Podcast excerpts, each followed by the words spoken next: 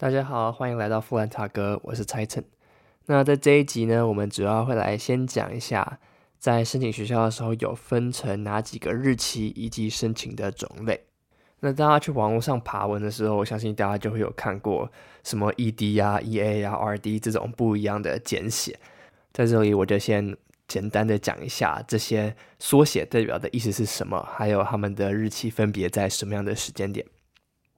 好，那一开始呢，大家需要要决定的就是 ED，我们叫做呃 Early Decision。那 ED 的部分呢，我们会放的学校是一间你最想、最想、最想要去的学校。在 ED 的话，它会要你有签一个呃类似协议的部分，所以是你 ED 上了的时候，你就会一一定需要去那间学校。那第二个会是 EA，EA 的话我们会叫做 Early Action。那在这一个阶段的是有点像是 ED，是说你比较早会知道你的申请结果是什么，但是呢，你没有一定要去那间学校的一个 commitment，所以呢，你丢 EA 的话，你可以呃选很多很多间，可是呢，在 ED 的话，你只能选一间，这这两者之间的差异，而这两个 ED 跟 EA 的部分都要在十一月一号以前去完成这个递件的动作。最后一个大家会听到的就是 R.D，就叫做呃 regular decision。那在 R.D 的部分，每一间学校的日期就会开始变得不太一样，有些可能是诶一月一号啊，然后有些到可能二月一号之类的。所以我们会需要透过网站去看说每一间学校的 deadline 到底是什么时间点。那在 R.D 的话，大家跟 E.A 一样，是你想丢什么学校就可以丢什么学校。但是呢，它跟 E.A 不太一样的地方是说，它出来的时间会比较慢，结果的时间了。所以很明显嘛，如果说你比较早申请申请 E.A 的话，你就一定会比较早先被审，然后先拿到你的结果。那如果说你比较晚申请的话，你就相对的会比较晚拿到自己的结果。那在这里的话，我们就先举一些例子好了，就比如说。呃，你可能想要申请 Ivy League 的学校，好了，常春藤的学校。那他们每一间学校，他们就会给你一个时间点，是说你要在十一月一号以前把所有的文件都要交出去。那因为你很想要去那间学校的关系呢，你就会在那个 application 的网站上面呢勾选说你要申请的是 ED 这个梯次，在 ED 这个梯次的部分，他就会要你签一张。呃，协议书，然后你家长要签名，你的辅导老师 counselor 也要签名，做这个递交的动作。之后，在同时呢，你也可以选择其他的学校，可能是一些比较呃二十几名的大学啊，三十几名的大学，但是就是偏向你喜好的大学，那他们就不是你的首选嘛，所以你就不会摆在 ED，你就会去选择用 EA 的方式去申请，一样的日期，一样是在十一月一号，那你一定要把。东西都照样的准备完成递件，只是一页的话，你就没有必要再去签合那个动作，所以在申请时就相对的少一个步骤。那过了十一月一号之后呢，下一个阶段就进入了 R D，R D 你就没有说呃，就是你自己要递件的时间，就是你可以自己的规划，毕竟在十一月一号到一月一号之间有。两个月的时间点嘛，那你就可以先决定说哪些学校要先丢，可能说它的 deadline 比较早啊，那哪些学校要比较晚丢。以学校而言的话，它其实我觉得最准确来讲，你还是要在它的官网上面看，说它的时间截止时间是什么时候。会因为科系的不同，所以导致说截止时间的不同。就对我来说好了，呃，我有申请 USC 的一个科系，那它的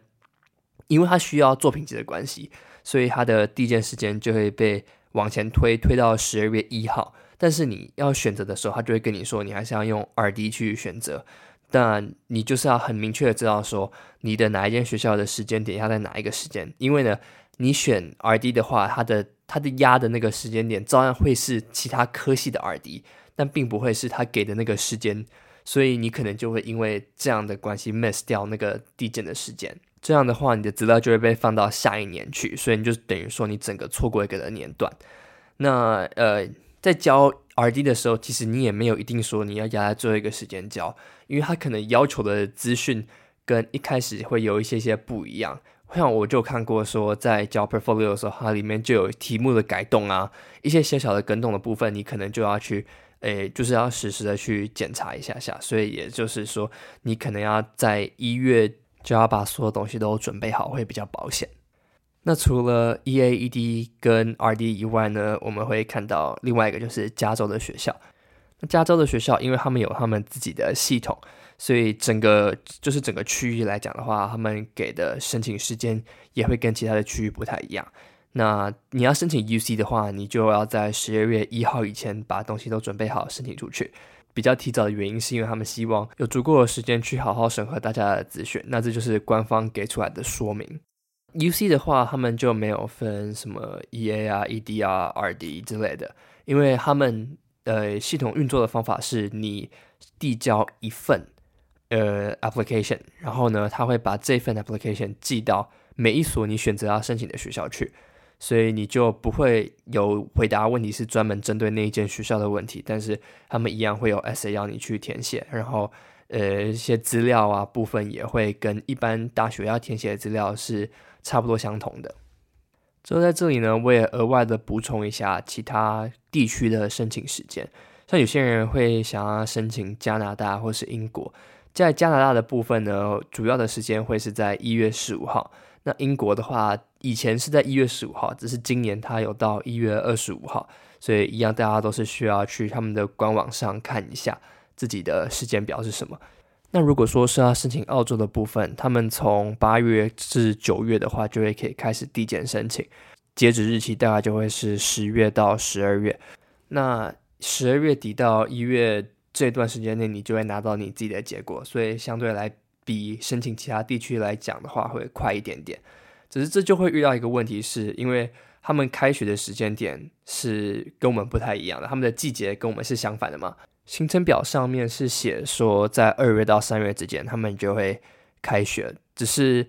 对于台湾学生来讲的话，那那段时间我们还没有毕业，所以这就可能要去询问一下有没有什么其他的办法是去可以调整的。因为我个人是没有申请澳洲的部分，所以。如果大家对于申请澳洲也很有兴趣的话，我可以邀请我们有申请澳洲的同学来分享一下那个时间是怎么样子运作的。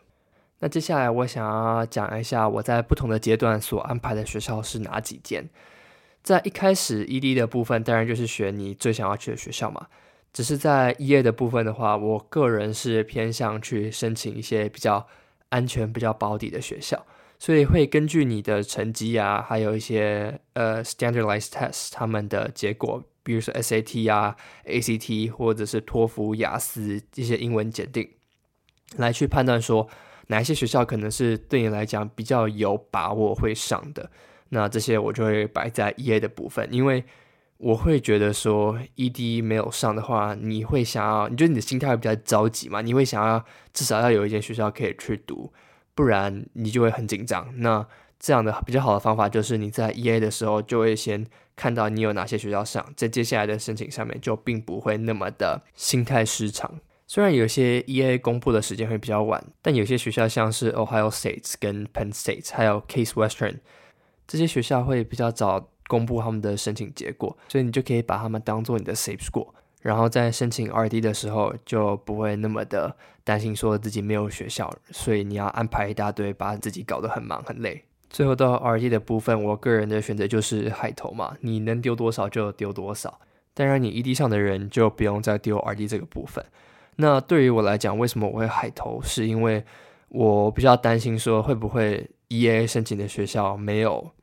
上。那我个人申请 EA 学校是比较少的关系。所以我在 R D 安排的部分就会有比较多间的学校，R D 的话，你就可以去挑战，比如说更难的学校。反正就是个人来讲，就是买一个机会，你可以丢可能你你预测值上面的十名之类的学校，或者是那种很难上的科系。